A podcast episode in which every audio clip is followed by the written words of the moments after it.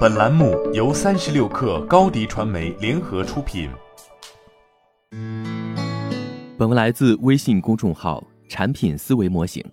今天聊点儿对大家都会有用的一个话题：如何让自己快乐。首先明确一个前提，我所说的快乐是让大家能够保持一种相对快乐的状态，是持续性的，而不是及时行乐的那种短暂快感。有两句话说的很好，大家都听过：人生的烦恼都在于想的太多，做的太少；人生的烦恼在于对现状的不满。这两句话大家都听过，也都觉得很有道理。但是你会发现，它只是阐述了一种现象与状态，但是并没有告诉你解决问题的方案。烦恼很多，但是我如何能够摆脱这些烦恼？这里我想聊聊关注圈与影响圈这个概念。在我们的关注圈里，可以分成两类事物，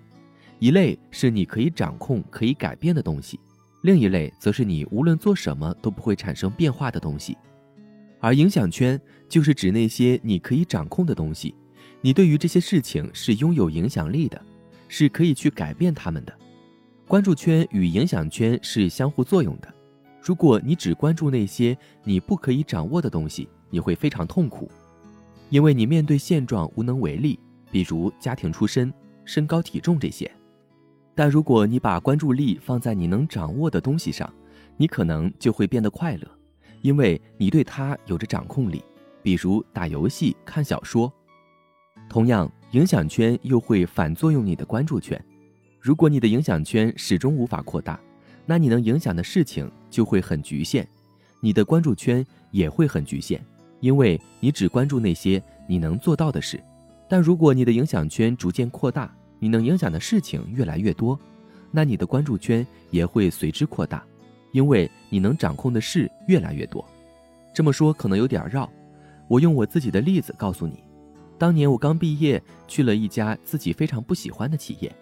因为所学的专业限制和行业问题，薪资待遇也很低，每天都很不开心。这种不开心。正是因为我的关注圈只有日常的休闲娱乐和如何摆脱困境去一家新公司，而当时我的心态就是把很多精力都放在了自己不能掌控的事情上。但现实是，你目前觉得无法掌控的事，真的就是你无法掌控的吗？其实并不是。比如去一家新公司这件事，经过你的分析会发现，它是可以拆解为如何掌握新的技能。如何获取新公司机会这两个解决方案的，而这两种解决方案至少有一个是你能掌控的，比如学习新的技能或者提升自己的学历，找寻新的平台等。而扩大影响圈的过程里，你的关注圈也在扩大，比如你会把一部分时间从娱乐转换为努力学习新知识，或者备考提升学历等。这也是为什么我决定辞职考研的原因。所以你会发现，什么样的人会更快乐？那就是影响圈大于关注圈的人，因为他们能够掌控的事情非常多，以至于关注圈中几乎没有他们无法掌控的事情。而什么样的人会不快乐？那就是关注圈大于影响圈的人，他们每天的注意力很多，但是大部分面对的都是一小部分自己能掌控的事，而大多数都是无能为力的事。这样的人怎么会快乐？人生婴孩之时关注全世界，而除了控制自己的嘴巴吃奶之外，控制圈为零；少年之时关注天下大事，以为可以征服全世界，实际上除了空谈，控制圈也非常小；中年之后关注圈慢慢的压缩到自己的行业、老人、孩子、朋友，控制圈反而扩大了。所以啊，人生无非就是关注圈与控制圈相互争夺人这个主体的过程。大部分人随着年龄增长，关注圈越来越大，但是影响圈越来越小；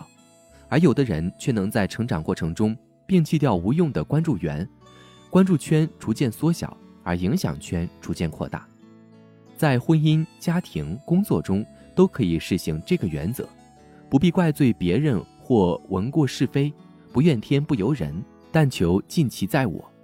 对他人的缺失要心存怜悯，别人如何待我并不重要，要紧的是何以待人。别活在父母、同事或社会的驱使之下，请善用天赋的独立意志，为自己的行为与幸福负责，